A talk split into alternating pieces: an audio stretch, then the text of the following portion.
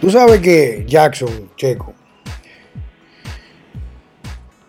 alguien me preguntaba en estos días, claro, no fue ni, ni, ni, por aquí, ni sino una conversación. Es una persona, una doctora, una muy amiga mía de Santiago, ella, una mujer espectacular, preciosa ella. Me dice, a mí dice coach. Coach. Y tú entiendes que todas las condiciones que son adquiridas por el ser humano, o sea, que no son congénitas, se curan. Digo, no todo, digo, todas potencialmente se pueden curar. Depende de las herramientas que se utilicen y qué tan avanzada es esa condición. Curar me refiero a recuperar el estado completo de salud. Le digo, claro. Ahora, lo que no aplica en realidad decir que todo el mundo se puede curar, porque no todo el mundo está dispuesto a hacer o dejar atrás lo que lo llevó a la enfermedad. Eso es lo primero. O sea, lo primero es eso. O sea, las personas están acostumbradas, y esto ha sido una campaña bien hecha a través de los años, a la medicina alopática, que es la que todo el mundo conoce.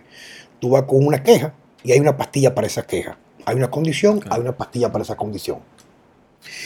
Y yo he, he analizado en los últimos años, de forma no planificada, sino a través de la observación, que es digno de admiración lo que ha logrado en el sector médico la combinación de farmacéuticas, o la Big Pharma, la clase médica, el entrenamiento que reciben los médicos, los protocolos y cómo justifican todos esos tratamientos para tratar síntomas o tratar el miedo mal infundado a una condición X en el público general, porque todo a base del miedo.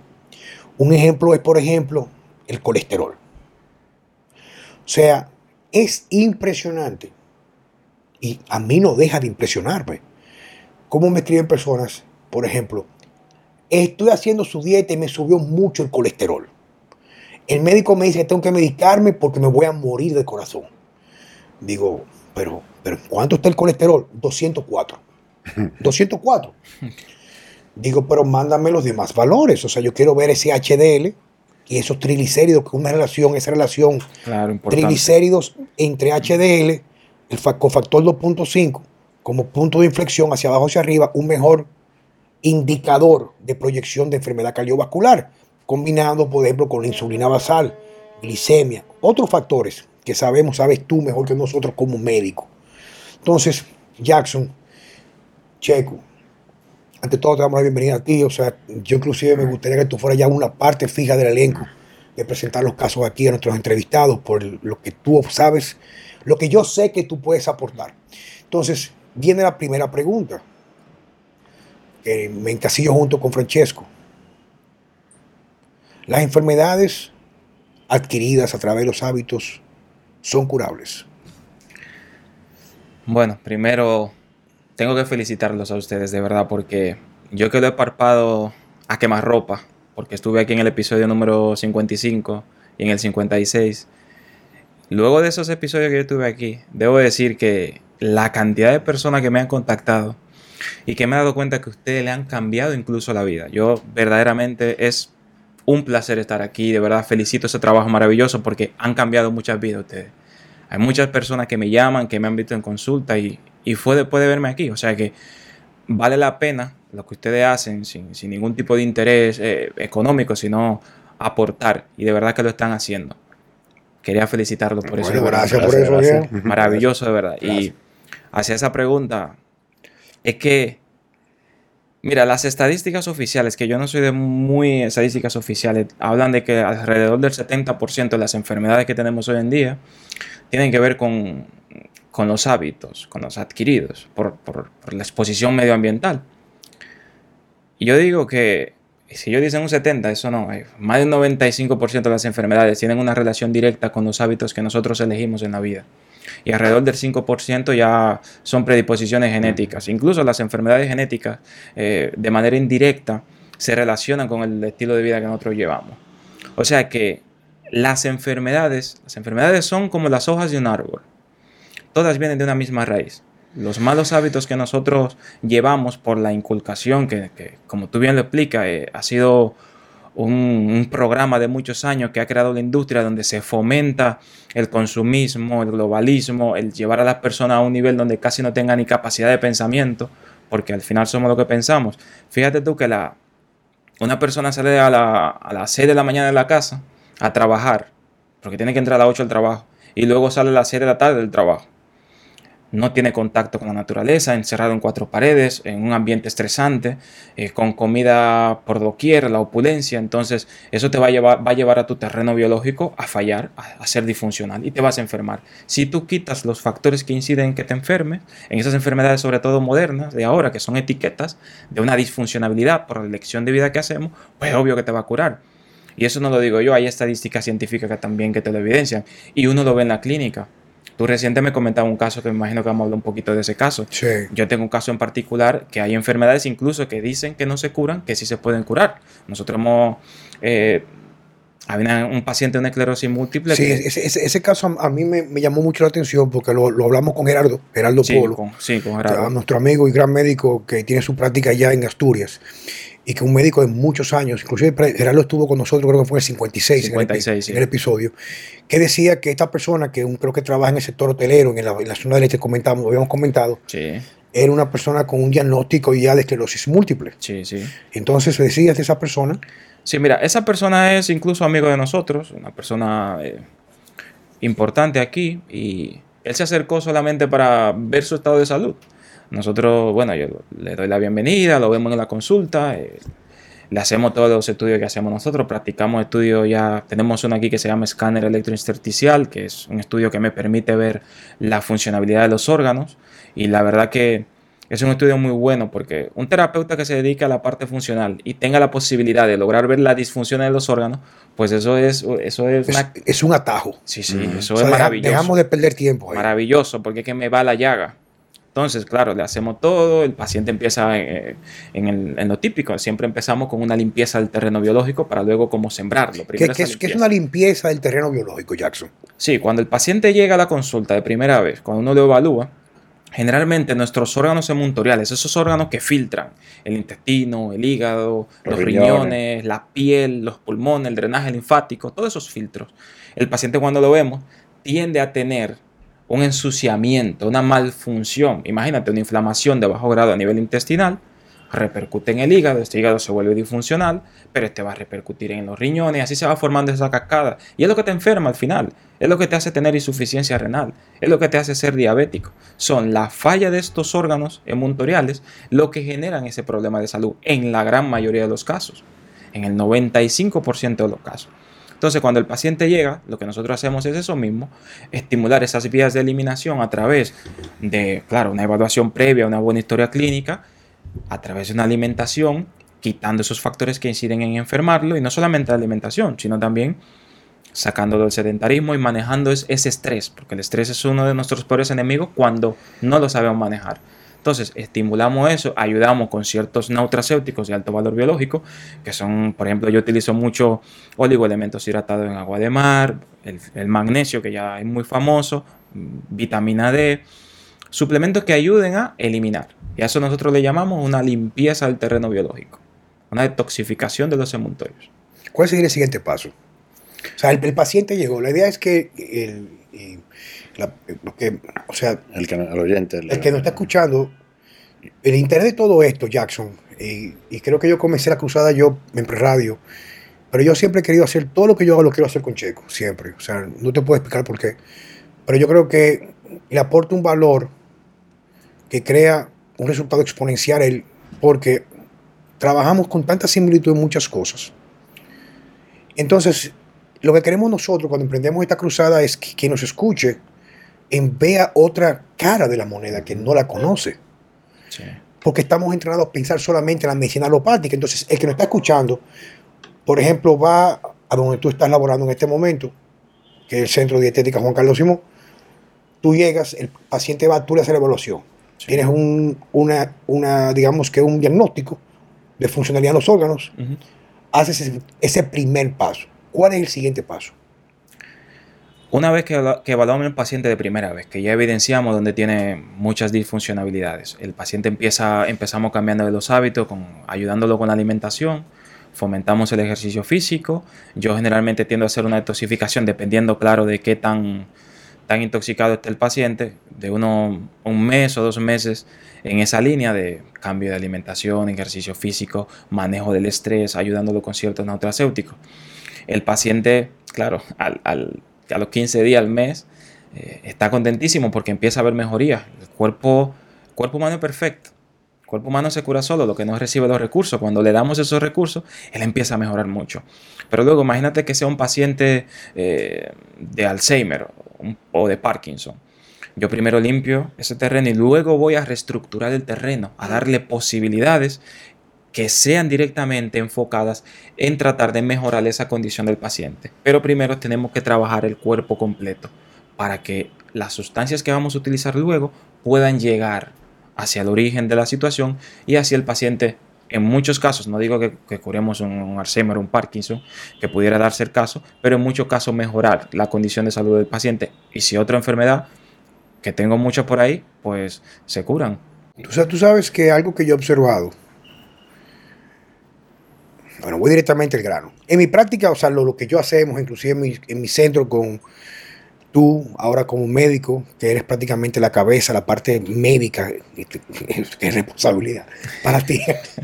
Pero mi equipo de dietistas que nos dedicamos a la investigación, tanto de documentarnos talleres y luego poner en la práctica, nos enfocamos básicamente en el poder de los alimentos. O sea, nosotros no competimos con ningún médico. Como dijo Polo, es algo complementario, no ni siquiera alternativo. O sea, no es que dejo esto para ir con. No. es básicamente cómo yo puedo complementar esta medicina que solamente se enfoca en la parte de síntomas a través de factores de estilo de vida tan sencillo como la comida. Sí, sí. Fíjate que, y, son casos que hemos visto nosotros, para esa parte de lo que yo pienso sobre el enfoque nuestro, es que yo he recibido personas que van quizás acompañando a otras personas, por ejemplo, una madre con su hijo, que luego me dicen al final de la consulta, mire, yo hice lo que usted puso en las redes sociales es prácticamente una dieta de eliminación, o sea, eliminando las cosas que tienen a lacerar y crear esas disfunciones. Hay cuerpos con mucha resiliencia fisiológica que salen solos, se quedan a medio, pero experimentan mejorías. Y hay personas que logra el cuerpo, unos más rápido que otros, pero en un proceso de mantenerse constante, en dejar de lacerar o dañar tu cuerpo con alimentos altamente procesados, proinflamatorios, el cuerpo comienza a buscar su equilibrio. Entonces, esa parte es lo que yo he tratado siempre de explicar que es una de las cosas también que hace fuerte la práctica de Francesco, de Checo, que es simplemente cualquiera que sea el enfoque, es dirigido a alimentos que vienen directamente, lo más directo del campo posible. Campo es una manteca de cerdo que sea realmente manteca, viene del el cerdo, el sacrificio, hacer la manteca y, y como un medio de cocción, no pasó por industria. La carne que nosotros recomendamos usualmente ideal que fuera orgánica, quiere decir que un, animal alimentado como le corresponde por su naturaleza, rumiante o lo que fuera, omnívoro, con cosas reales, pero una carne que viene directamente del matadero al plato, o sea, no es algo procesado. Entonces, cuando logramos entender que el primer paso, que es el más determinante de todo, como daba el ejemplo Checo al principio, antes de nosotros comenzar a la grabación, es que si tú puedes lograr cambiar lo que tú comes, es exponencial el cambio que tú puedes recibir en tu salud. Y ya para darle espacio a ustedes, una frase que no recuerdo quién la escuché, quizás María Pablo que está con nosotros aquí podría decirme, decía, quien no puede controlar o elegir sobre lo que come no puede controlar nada en su vida. claro. Eso es lo que estábamos hablando al principio, que eh, eh, tú me decías que la parte más difícil eh, con los pacientes es tú convencerlos a que hagan esos cambios. Y yo le estaba haciendo un, cuento sobre eso mismo, sobre una persona que, a pesar de que tiene una serie de problemas y, se le entregó, vamos a decir, el, plan, lo que tiene que hacer, se resiste a, hacer esos cambios y quiere como mantener el, el estilo de vida que la llevó a, estar enferma. Eh, hay una frase que tú tienes en la pared del gimnasio, ¿cómo es? Del cambio de... El primer, lugar para cambiar el cuerpo es cambiar la forma de pensar. Exactamente, exactamente. Y, ahí es donde, donde, donde la cosa se pone difícil con muchas personas. Claro, eso... O sea, es difícil porque, claro, la mayoría de los alimentos procesados, cojan un jamón de pavo y lean los ingredientes de un supermercado. La gente que haga eso solamente, usted coge la bandejita de jamón de pavo que es supuestamente saludable y léete la bandejita a ver qué dice, qué tiene, hasta azúcar tiene. ¿Por qué? Porque la industria sabe que la palatabilidad eh, de los humanos, que ya la han modificado y que somos adictos a ciertas sustancias y ellos la ponen por doquier escondidas. Ahora está muy de moda el temita de, los azúcares. Cero azúcar. Concha, pero está repleto de edulcorantes que son altamente dañinos, la, gran mayoría. Yo hablaba de eso hace poco. Entonces, las personas se van, van creando esa adicción sin darse cuenta. Son adictos. La, el azúcar es ocho veces más adictiva que la cocaína. Entonces, cuando tú lo ves y tratas... Hay, hay, una coach que me tira mucho por ahí que yo subí eso en estos días hace como seis meses y me atacó conmigo, que no, que el azúcar no era dañina, que eran las calorías, pero nada, me acordé de esa vaina. Tú sabes. Eso sí, el tema de la caloría, como si fuéramos una bomba calorimétrica. Eh, ese tema de la caloría es un problema. como yo tengo un, hornito en mi casa. Claro, es más importante, yo siempre le digo al ah. paciente, más importante la calidad que la cantidad. Vamos a dar un giro a esto. Porque es que la calidad, la calidad, eh, ¿cómo se dice? Regula la cantidad. claro.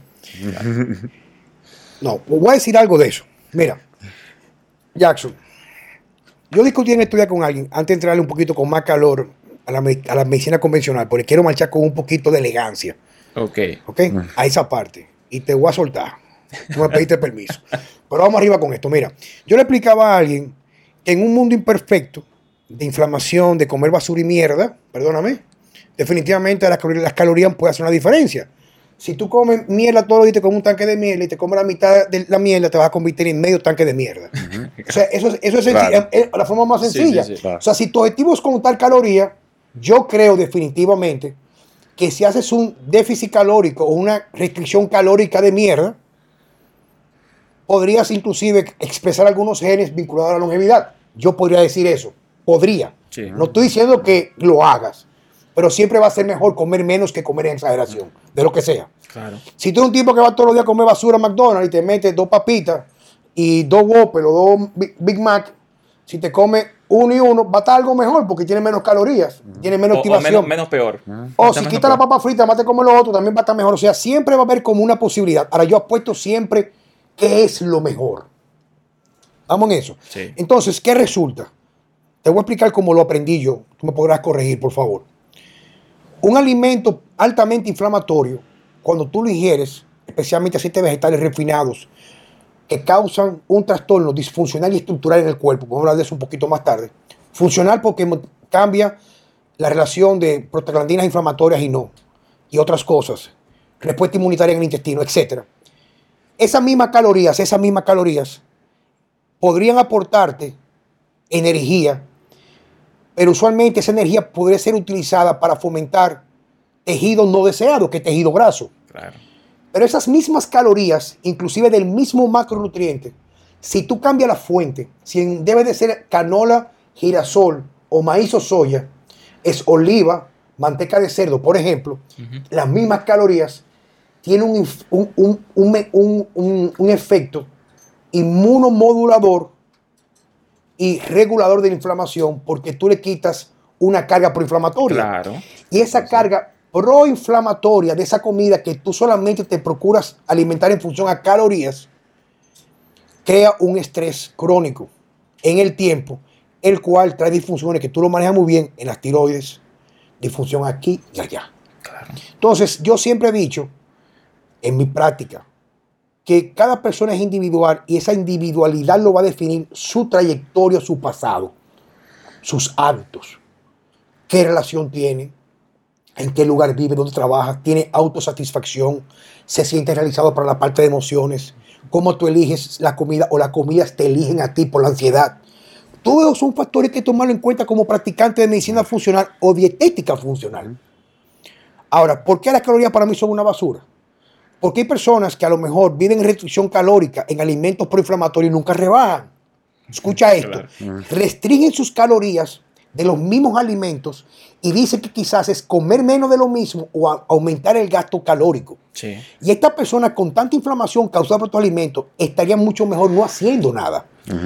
Entonces, ¿qué resulta? A lo mejor tú puedes coger esa misma persona, una gente con cirugía bariátrica que a lo mejor no supo, no sabe cómo alimentarse, tú lo pones a comer las mismas calorías o quizás un pequeño incremento calórico, pero todo de densidad nutricional y el cuerpo comienza a regenerarse y a recuperarse. Y casi siempre el primer indicador es no tanto un descenso en la balanza, sino un cambio en la composición corporal. Reducción de porcentaje de grasa que se incrementa con la inflamación y reduce el tejido muscular y cuando se va la inflamación incrementa el tejido muscular, reduce el tejido graso. Exactamente. Entonces, yo recibo hoy la guía del Instituto, Instituto Mexicano de Cardiología para una, para una persona de edad para bajar el colesterol. Madre de Dios. Eso mete miedo, viejo. Sí, sí, sí. Tuviste, tengo una, una, una, frase ahora que te la mandé, te la escribí ahí. A su vez que no la leí, creo yo. Qué barbaridad. Yo lo vi eso y casi se me, erizó, se me erizó la piel. Pero es una cosa impresionante. Sí, sí, sí. Definitivamente va a bajar el colesterol. Podría ser. La operación fue un éxito, pero el paciente para, murió. el paciente murió. murió. Murió temprano, rápido, pero murió con el colesterol bajito. Sí, sí. Mira, eh, haciendo un paréntesis sobre lo que tú dijiste de, del mismo macronutriente y cambiar la fuente. No solo cambiar la fuente, sino incluso el, la preparación del, de la misma fuente, que es el ejemplo que a mí me gusta usar mucho con, con los clientes porque es sencillo de explicar. Si yo te doy 100 eh, calorías en azúcar y tú te la comes con una cuchara, tu respuesta de insulina es menor que si tú coges las mismas 100 calorías de azúcar y la disuelves en agua. Porque tú tienes, tú eh, disuelto en agua, tú lo absorbes mucho más rápido, entra más, mucho más rápido al torrente sanguíneo y tiene un, spike de más, alto. O sea que la misma, el, mismo ingrediente, eh, la misma cantidad, Dependiendo cómo tú lo prepares. El vehículo, es, distinto. Tiene, ¿entiendes? Porque el agua no le agrega calorías, es la misma cantidad de calorías. A tu entender, Jackson, ¿cuáles serían de los alimentos que ha introducido la dieta humana la industrialización es el peor de todos para ti? Es una buena pregunta, porque yo tengo tanto peores. Porque, porque fíjate que la gente te habla de las harinas, las azúcares. Muy poca gente, igual que, que nosotros ha hablado por tanto tiempo de los aceites vegetales refinados. Incluso la primera persona que yo escuché hablando de los aceites vegetales refinados fue Francesco. La primera persona. La primera persona. yo lo leí de, creo que fue Udo Erasmus. Sí, pero, y eso fue hace más de 15 o 20 años, como 20 años. Que yo creo que yo te presté el libro. El libro. Pero fíjate. O sea, no fue que yo lo investigué, no, yo. No, no, no que, que yo comencé a restringir, no porque yo entendía en realidad, o sea, tengo que ser honesto, o sea, hace 5 años atrás yo evitaba los aceites vegetales en mi casa, pero no porque entendían que eran dañinos y los reemplazaba por unos aceites X, o sea, lo que son buenos para nosotros, o sea, manteca de cerdo, pero primero aceite de oliva y ese tipo de cosas. Pero yo siempre en mi crecimiento, en mi trayectoria, pensé siempre que era el azúcar y la harina, por ejemplo, ¿verdad? Pero luego me pongo ya a razonar, pero acá, pero mi abuelo, en la época de mi abuelo, comía pan. Claro, el pan no es igual que ahora. La leche era de la vaca alimentada con pasto del patio, era leche realmente de verdad, sin procesar, servía, servía, se, cogía la manteca, esto. Entonces yo fui observando, pero lo que fue un detonante para mí importante fue, fue cuando hace tres años yo fui a Turquía. Digo, coño, pero estos malditos turcos sí comen, viejo. Es una vaina impresionante. O sea, yo típico dominicano me invitaban a cenar pero una vaina, viejo, eso, eso, hay que vivirlo. Sacan unos platicos rebosados de aceite de oliva, con, con mariscos eh, que están conservados, mucho eh, verduras, que pomegranado, pomegranate, eh, la, la, granada. O sea, y esa gente cogían con cierto pan y comenzaban a hablar. Y duraban una hora, que trozo de sardina, del, del Bósforo ahí, del mar. Y yo, tú sabes, el dominicano siempre come como desesperado. Y yo comenzaba a comer, comer, comer. Yo estaba con la barriga así. Esa gente comenzaba a pedir comida. Fuman mucho, mucho. No son adictos a beber mucho, pero cuando comen siempre toman un tipo de licor muy famoso que hay o algo. Y a mí me sorprendió que el índice de obesidad o el tipo morfológico del obeso allá no es el mismo de este lado del mundo. Y cuando me pongo a observar me doy cuenta básicamente que lo único que ellos no tienen en realidad jamás como una opción para comer son los aceites vegetales refinados que nos venden Canadá y los Estados Unidos. ¿Tú entiendes? Entonces viene la pregunta a ti, ¿qué tú entiendes? O sea, no tienes que estar de acuerdo conmigo. Porque ¿Qué tú entiendes en tu práctica? Lo que tú ves día a día, ¿cuál es el alimento que tú podrías considerar más lacerante para la salud del cuerpo humano? Sí, eh, no cabe duda de que el aceite, que los aceites refinados son un veneno total. De eso no hay duda, porque ya sabemos cuál es el problema. Creo que lo había mencionado antes que cuando sacamos aceites refinados, eso que le decimos así, eso de esas marcas, pues no lo voy a mencionar pero es que lo llevan a unas temperaturas brutales, son 500 o 600 grados a alta temperatura. Eso genera sustancias químicas, las carbolinas, que ya sabemos, los médicos funcionales sabemos que son cancerígenas. No, son, no hay ni siquiera de por qué contrarrestarlo, porque eso está clarísimo. Son cancerígenas. Entonces, los aditivos que se le añaden, incluyendo derivados del hexano, hay uno que lo abrevian, que es el TBCQ, creo que es, que lo dice ahí en la, o THBQ, algo así que se abrevia, que es un químico que es, un, es como un filtro. Eso es malísimo para el cuerpo, eso es proinflamatorio, y eh, colabora con todas las enfermedades, pero el problema mayor es que siempre los aceites están presentes en muchos productos. Si tú te compras una galleta en un supermercado, tiene el aceite. Si te compras una, una leche de almendra ahora, aceite de girasol, las, fórmulas de bebé son a ¿por, qué, ¿Por qué tú lo ves así? Por eso mismo, porque que lo van poniendo en productos que muchas veces eh, la persona ni lo sabe. Porque los productos que no tienen azúcar, si al producto le quitamos el azúcar, hay que ponerle grasa porque si no sabe a cartón. Entonces, ¿qué grasa ellos le van a poner? La grasa oxidada, la grasa que, quisieron culpar a la buena de lo que hace esta grasa mala, esos aceites refinados. Para mí, los alimentos peores, el aceite refinado es uno. El trigo moderno, el trigo transgénico, no ese trigo sarraceno de, Europa. El maíz transgénico, la soya transgénica. Para mí esos son los productos peores porque es que están en la mayoría. Eh, de 60 mil productos de un supermercado, 59 mil en trigo. No, no, que, que prácticamente todos los ultraprocesados son una combinación de esos ingredientes que tú acabas de decir. Exactamente. Aunque parezcan cosas totalmente diferentes, pero eh, es, una, combinación y lo que hace la diferencia son los saborizantes, los colorantes. hay que ponerlo siempre. Pero, pero son, son eso, eh, trigo, maíz, eh, jarabe de maíz, los aceites y, o sea, es, lo mismo. Sí. Porque fíjate que todos esos ingredientes, todos esos productos que tú has mencionado, son productos que en Estados Unidos reciben, eh, ¿cómo se dice? Cuando el gobierno da dinero para que... Subsidio. Subsidio. Están subsidiados y todos son, como también dijiste, transgénicos. Alimentos mm. muy buenos para vender, pero muy malos para comer. Exacto. Tú sabes que yo estuve en estos días en Estados Unidos. Yo bueno, ahora voy a, gracias a Dios, voy a viajar menos porque mi hija vino a vivir para acá, Natalia. Gracias a Dios. Sí, claro, yo estaba desesperado con mi niña ya. O sea, yo soy muy proamericano, yo, Juan Carlos Simón, de verdad, a mí me encantan los Estados Unidos. Pero no el, no el Estados Unidos que todo el mundo conoce, que es Nueva York y Miami. O sea, a mí me gustan los estados que son bien republicanos, Utah, Texas, etc. Bueno, el tema es que yo, en uno de esos viajes, fui al supermercado y fui a un Publix, un Publix que es como un supermercado aquí, tú decir nacional, en, en, la parte de la Florida y la parte de la costa eh, suroeste. Y luego me fui a un Whole Food, el Whole Food que es como el de todo orgánico y yo veo también cómo, por ejemplo, dentro del contexto de lo que es orgánico, y todo esto tiene que ver con la medicina funcional, porque la gente tiene que reeducarse en esos valores de cómo ser más selectivo a la hora de comprar las cosas. Yo veía como todo lo que tú veías, aunque estuviera etiquetado como orgánico, tenía aceite de canola, por ejemplo. Y es cierto, es cierto que quizás, digo yo, no sé, checo, ustedes son más expertos que yo, yo trato siempre de irme como las cosas a la tangente. Yo no me dé vuelta, dime que si me jode o no. Si me va a joder o no, algunas cosas, digo yo, me pongo, yo sé que ya de por sí, aunque sea entre comillas, entre comillas, mejor que el otro, crea un aporte de desbalance de omega 6 con omega 3 que te crea más un efecto más constante proinflamatorio. Exacto. Pero que la observación viene es por encima de lo que diga la etiqueta cuando yo he ido de viaje, inclusive a, coger talleres que Checo me acompaña en un par de ocasiones, nos quedábamos cerca de estos, estos supermercados para supuestamente elegir lo mejor. Y no importa, importa que hubiéramos cogido los vegetales orgánicos, esto, siempre experimentamos inflamación estomacal el segundo día.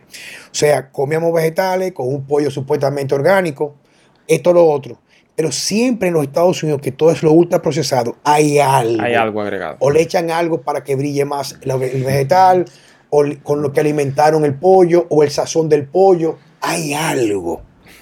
Viejo, era indiscutible que al segundo o tercer día ya comenzaban los trastornos digestivos, constipación, estreñimiento, comenzaba a tener dolor articular, etcétera. Sí, así.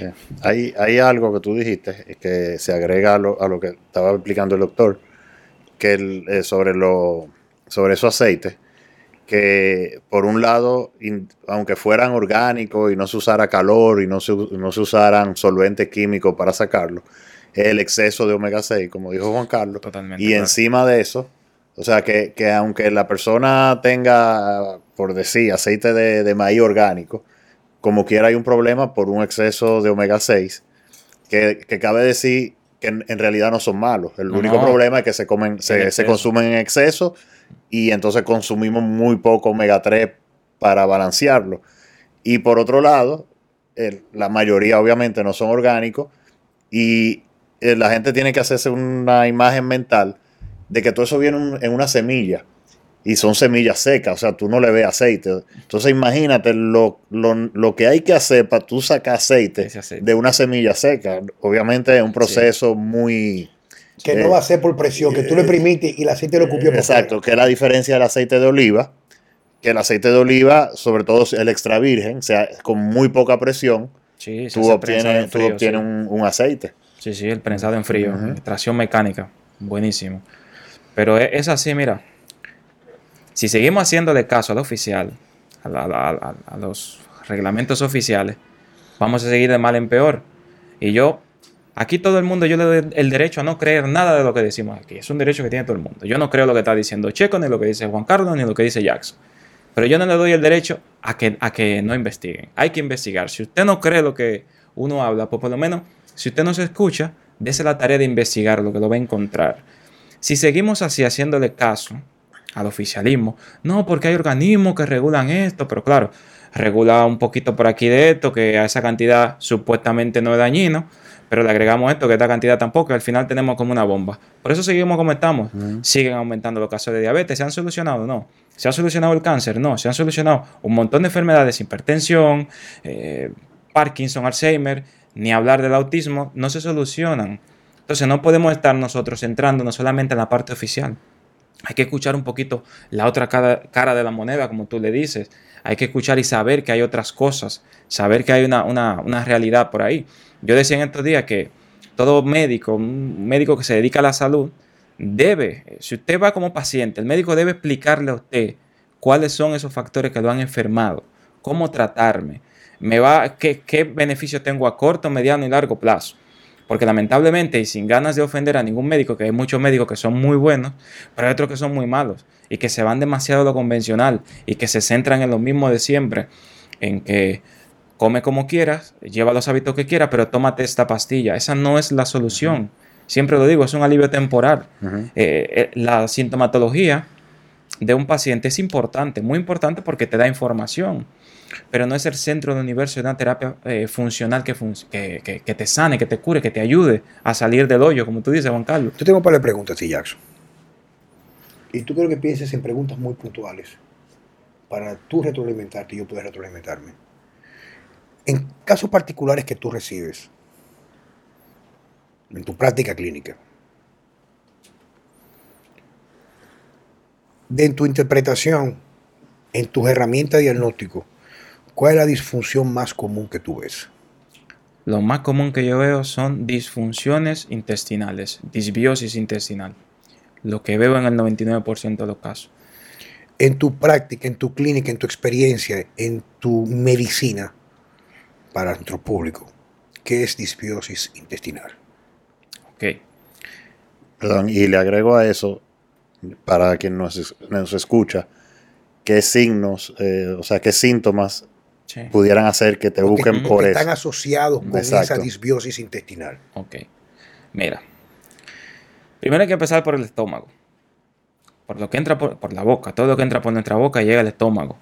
Dependiendo de cómo esté ese jugo gástrico, va a funcionar todo nuestro discurso fisiológico.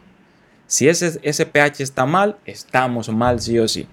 Entonces la disbiosis intestinal lo que sucede es que nosotros en nuestro intestino tenemos comensales, bacterias comensales, bacterias, virus, hongos, que viven de manera sapófita, o sea, que colaboran con nosotros, que son... Eh, una simbiosis. Una simbiosis, una simbiosis que ya colaboran. Tenemos más bacterias que células.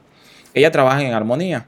Hay algunas que le dicen malas y otras que le dicen buenas. Las buenas deben estar por encima de las malas para poder llevar esa armonía.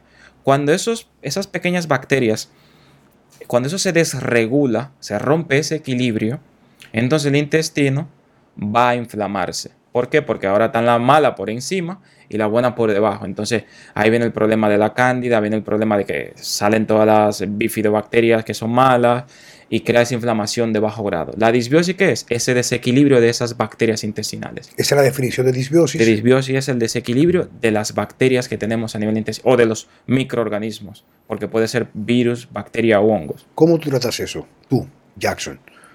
Cuando vemos un paciente, claro, el tener un diagnóstico... Hay que, tener claro que esto no para que usted se automedique, se haga no, no, no, no, sino para que, tenga, para que entienda y pueda visualizar cómo se va abordando cada una de estas cosas. ¿eh? Sí, lo que hay que entender es que todas las enfermedades que yo conozco, todas tienen una relación íntima con, la disbiosis intestinal. Porque que tú creas una hiperpermeabilidad, o sea, en el intestino se abren todas las puertas, el intestino elige quién entra a tu cuerpo como micronutriente y elige quién se va para afuera a través de las heces. Cuando se cree ese desequilibrio, esa inflamación de bajo grado en el intestino, se abren las puertas y todo el mundo entra a la sangre. Pero claro, a través de un sistema que es el sistema porta, que es una parte de irrigación, llega al hígado. El hígado va a recibir esa agresión. Y toda esa toxina, el hígado, conchale, yo no puedo trabajar con todo esto.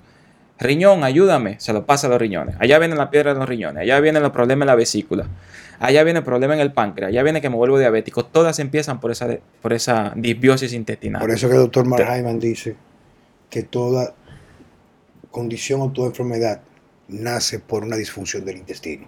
Sí, sí, claro. Y el padre de la psiquiatría y el mismo Hipócrates. Las enfermedades están en el intestino, comienzan en el intestino. Y eso es verdad. Pero que lamentablemente la mayoría, la mayoría de los casos convencionales, nadie se olvida del intestino, no le prestamos importancia a eso. Eso no interesa tú ves un hígado, yo por ejemplo cuando hago el escáner electrointersticial, yo veo el hígado disfuncional, pero si hacemos una sonografía o si hacemos una transaminasa hepática, que son estudios para ver cómo está el hígado, él está muy bonito. Y el sonografista te lo dice, mire, está muy lindo. Pero mentira que está disfuncional. Lo que pasa es que yo en la terapia que hago tengo la capacidad de ver si el paciente en un futuro hacia dónde va. Yo digo, mira, tú ahora estás disfuncional, pero va derecho para un hipotiroidismo o va derecho para, para un cáncer. Yo puedo ver eso. Y si ya el paciente tiene una enfermedad, yo puedo decirle, mira, posiblemente de aquí viene el problema. Lo primero que tenemos que remover es esto. El causante. Es el causante. Es, como si fuera un iceberg. El iceberg solo vemos la parte de afuera, no entramos abajo que es más grande. Entonces hay que llegar un poquito ver abajo y trabajar desde esa perspectiva. De las intervenciones que tú haces, una vez una un paciente o una paciente viene sobre ti. Perdón, eh, Juan Carlos, antes de que tú sigas. Entonces, por ejemplo, el, de las personas no están escuchando, ¿qué síntomas ellos pudieran sospechar, eh, tener, que, lo, haga sospechar que puedan sufrir de... Sí, sí, muy, muy buena pregunta. Mira, la disbiosis es, hay mucha sintomatología en particular, pero si te das cuenta que pasa a muchas mujeres, el estreñimiento. Hay mujeres que dicen, doctor, no, yo voy eh, cada tres días, cada cuatro días. Un estreñimiento, disbiosis seguro. Fatiga, disbiosis seguro, eh, pérdida de interés de hacer las cosas, me siento cansado, alteración del sueño, me despierto en la madrugada, dolores articulares, que tú no lo relacionas, pero sí tienen que ver directamente con disbiosis intestinal. Eso va de la mano. Proceso de estreñimiento y luego tengo diarrea. También eso es disbiosis intestinal. Y generalmente se presentan eh, varios. Exacto. El acné, porque es un órgano de la piel, de los que filtran. Y si el intestino no está filtrando bien y los demás, se lo pasa a la piel. El acné, la dermatitis atópica, la dermatitis seborreica son todas sintomatología de disbiosis intestinal. Por, por, eso fue que Charles en una ocasión, que es la persona que me presenta el término medicina funcional, me dice a mí que todo lo que acontece en la piel es un reflejo del intestino. Totalmente. Todo todo, todo, todo, todo, uh -huh. todo, todo, todo, todo, todo. Y en segundo lugar, todo trastorno respiratorio también tiene como, eh, eh, teológicamente hablando, también el intestino, sí. el blava. Y algo también que me llamó mucho la atención en una ocasión cuando comencé a escuchar, para motivarme luego a investigar y estudiar esta medicina, era que él le explicaba, por ejemplo, y hablando un poquito más a fondo, tú, quiero que tú me ayudes con esta parte porque tú sí la manejas en la parte que tiene que ver con la parte bioquímica, él decía que algo tienen en común casi todas las personas que desarrollaban algún tipo, por ejemplo, cáncer mamario, por perfiles estrogénicos a, nivel de deficiencias que tiene que ver con los trastornos intestinales porque no se absorbía ese tipo de cosas, los nutrientes, era carencia del grupo B. Se hablaba conmigo sobre el grupo B. Y me cuando una vez alguien le comentó, me recuerdo que fue en un seminario, le dice, de los que dio aquí, dijo una chica, pero es que yo no puedo tomar complejo B porque soy alérgica al complejo B. Me despinilla. Dice, no hay tal cosa como una alergia al complejo B. Es simplemente que tú tienes algo, una disfunción del hígado, que usualmente cuando hace un aporte directo o agresivo de complejo B, comienza el proceso de eliminación de toxinas, pero como está comprometido las vías biliares, el siguiente órgano excretor de la piel. Claro. Entonces les inclusive recomiendo a esas personas que mantengan un tratamiento concomitante con otras cosas para mantener el flujo de toxinas de fuera del hígado y permitir que con el tiempo vaya cediendo poco a poco ese flujo, ese flujo ese brote de espinillas. Claro, eso pasa mucho. Eso en la, la conocen la persona como esa, ¿cómo se dice? Crisis depurativa. Cuando el paciente tú le haces una, una detoxificación, evidentemente, eh, el paciente le puede salir un rayo en la piel, eh, se siente mal, se siente muy más enfermo, hacen fiebre algunos pacientes. Pero es por eso, por lo mismo que tú dices. Y que el problema aquí no es el complejo B. El problema es el órgano disfuncional. Que si no estoy funcionando bien, pues entonces no me voy a manifestar bien. Ahora hay que tener claro algo de, los complejos B. Que si tenemos disfunciones o acloridria, a través de, en el jugo gástrico tenemos problemas. O sea, poco, poco ácido. Eh, o poco o mucho, los complejos B tienden a, no metabolizarse o a no digerirse bien en ese caso. No se, no se degradan bien y no se absorben la mayoría. Entonces, tienen que ir en complejo B. Ellos son cofactores que se potencializan uno con los otros. No puede ser que, que bebo ácido fólico como le dan a la embarazada, que solo, solamente le dan ácido fólico. No, no, hay que darle toda la vitamina del grupo B incluyendo el ácido fólico que es muy importante. Pero si tú le das un ácido fólico, esa te va a desequilibrar la B8, la biotina, o te va a desequilibrar la, B6 para el sistema inmunitario. Entonces hay que darla como junta. Pero es lo mismo, siempre vamos a llegar al mismo caso. Si tenemos unos órganos totalmente disfuncionales, órganos filtradores, órganos emuntoriales, lo que ya mencionamos, pues la mayoría de las cosas te van a caer mal y se te van a manifestar en la piel y tú vas a pensar que es por un proceso alérgico, cuando no lo es porque por ahí que va la cosa. Muchas veces nosotros, eh, que es otra cosa importante, no es, hay que entender que los suplementos no son medicamentos y que son suplementos a los alimentos. Para suplementar el aporte que los alimentos hoy en día, por más saludable que sean, no lo tienen todo. Porque estamos expuestos a muchas cosas. Entonces, los suplementos tienen que ayudarse sí o sí de una alimentación correcta, de un ejercicio físico. No hay una persona sana. Si no hace ejercicio físico, no está sano al 100%. La persona que no hace ejercicio no está sano al 100%. Hay que cumplir con esos criterios. Manejo del estrés, alimentación correcta y ejercicio físico. Y nos ayudamos entonces luego con suplementación. Pero es tan sencillo como esto, Checo. Tú sabes que yo, en los últimos años, aunque yo soy un adicto a la actividad física, me, he concentrado más en el, entrenamiento de musculación, mm. que tiene muchos beneficios para longevidad, eh, salud metabólica, ese tipo de cosas. Pero hay un componente que tiene más que ver con la, función de las mitocondrias. Y cuando yo de forma aleatoria, como pasó este sábado pasado, que fue una, una propiedad de Probonao, caminé, hice el, aeróbico el cardio del año entero. Subí una loma, coño, se me puso la lengua de corbata, viejo. Y cuando yo hago cualquier actividad, sea caminar en la playa sin distracción, sin celular, o voy a la montaña, o elijo un día montar bicicleta, o sea, el beneficio que yo siento es inmediato. o sea, o sea, te lo juro, o sea, es una cosa impresionante. O sea, yo puedo sentirme cansado, Checo.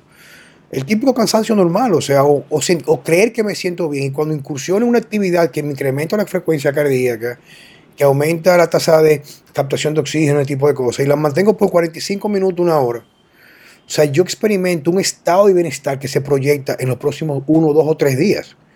Y eso te explica, no es que la actividad física, sí, o sea, es lo que tú dices. Quien no hace actividad física no está completamente sano. Es que estamos hechos para hacer actividad física. Totalmente. Y no hablamos que es estar dos horas en un gimnasio metido, es incluso hasta caminar. Claro. Que es lo que hace eh, Gerardo, que me dice a mí que camina horas todos los días. Horas, sí, horas. Sí, sí. Yo le digo a la gente que tanto el cuerpo como la mente eh, están diseñados para pasar trabajo. Sí, sí, es que era, era fue difícil en aquellos tiempos. Cuando, cuando tanto el cuerpo como la mente no pasan trabajo, de una vez se degeneran. Claro. Y, y, la parte mental, eh, tú lo ves mucho en, personas, eh, vamos a decir que, que son familias de ricos, por ejemplo, los hijos de los ricos, etcétera, que no tienen problemas, están llenos de problemas mentales, porque se lo, o sea, como no tienen problemas reales, se lo tienen que inventar. Claro, yo digo que la, la, la era de los 50 hasta, hasta los años 80, gracias a Dios yo pertenezco a los 80, tuve la, la posibilidad. Es una era dorada en cuanto a la salud, porque porque teníamos un contacto con la naturaleza al 100%. Jackson me, escribe me, ha descrito su infancia en par de ocasiones, me da envidia de la buena. Y eso, que yo la viví así mismo por un tiempo. Lo que pasa es que yo no viví en el campo. Sí, claro. Pero mis abuelos, que yo teniendo como 3 o 4 años de edad, ellos migraron de los Estados Unidos y compraron un campito, pero un campito full. Yo era muy de mis abuelos. Yo fui un niño, soy un hombre bendecido y fui un niño grandemente, o sea, bendecido, porque me crié dentro de la escuela tradicional de crianza, pero también con mucho amor y con límites. Y mi abuelo era loco conmigo. Y yo me pasaba veranos enteros en la casa de mis abuelos. Veranos en el campo, verano, fines de semana, Semana Santa. O sea, yo hasta avanzado a los 13 o 14 años. Ese era mi lugar favorito. Ya te imaginas, o sea, eso era arriba el día entero, eh, subiéndome a la mata de coco, que yo no sé, ahora yo miro para arriba y no sé cómo no me caía, me daba un mareo. Pero ese tipo de naturaleza, ese tipo de exposición o falta de exposición a lo que nos contamina como seres humanos en el día de hoy, yo creo que son muchas de las bases que han hecho hoy en día adultos tan enfermos. Totalmente, eso, eso, eso es así.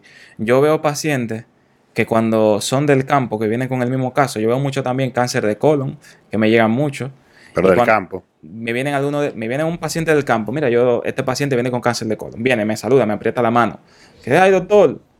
Viene uno de la ciudad con la misma condición y está reventado.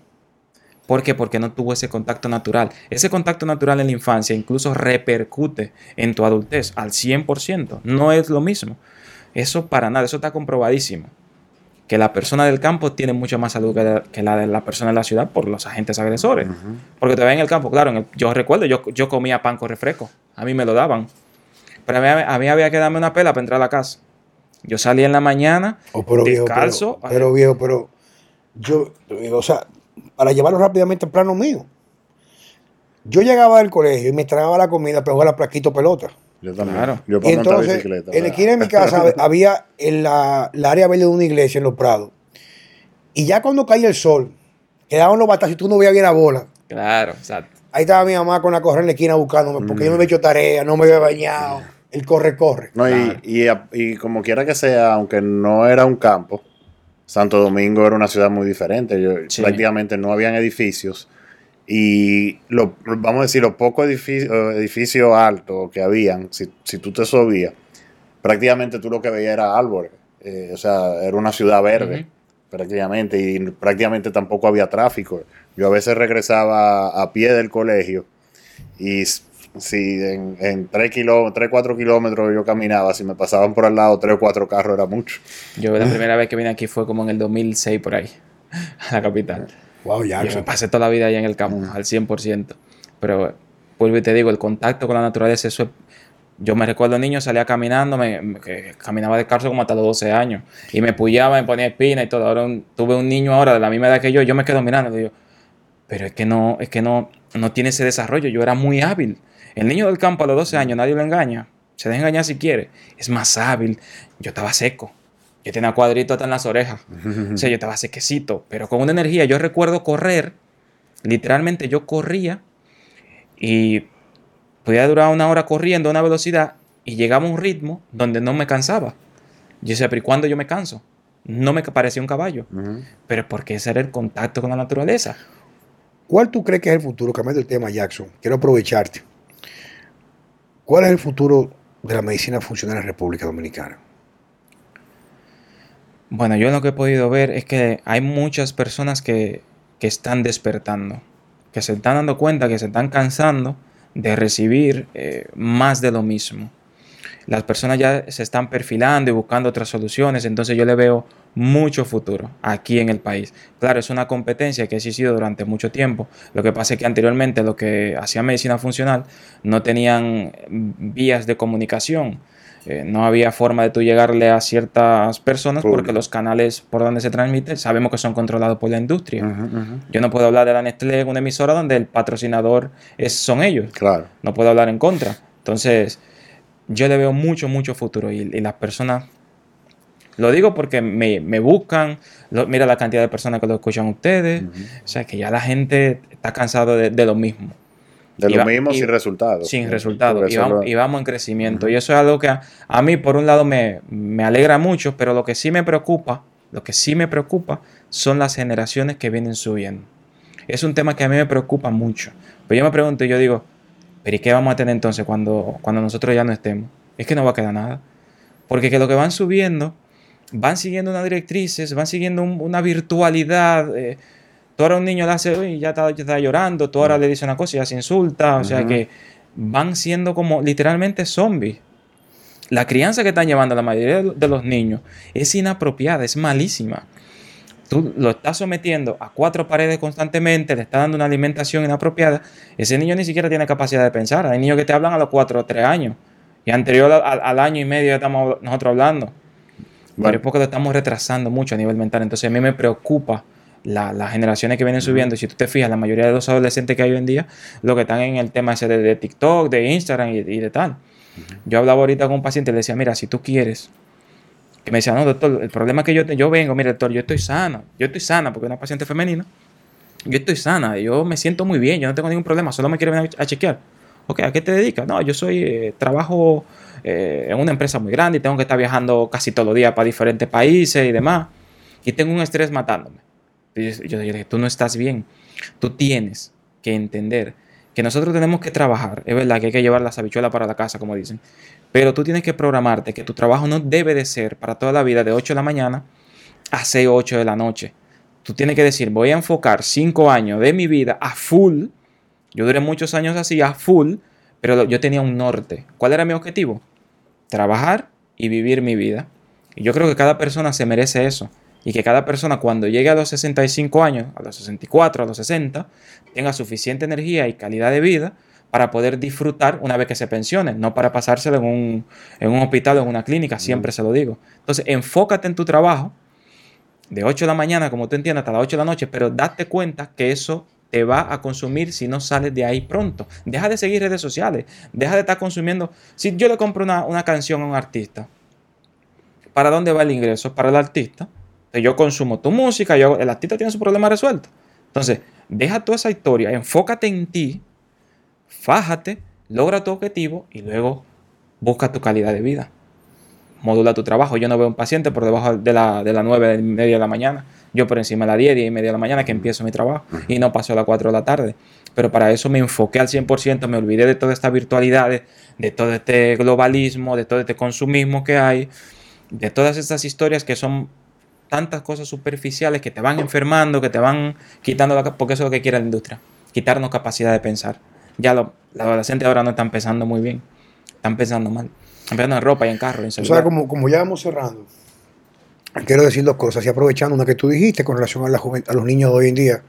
Bueno, a mí me, al igual que tú, yo claro, yo un poco más eh, atrevido por, por, mi edad. Yo prácticamente estoy casi para ser abuelo, porque tengo hijos de 28 años.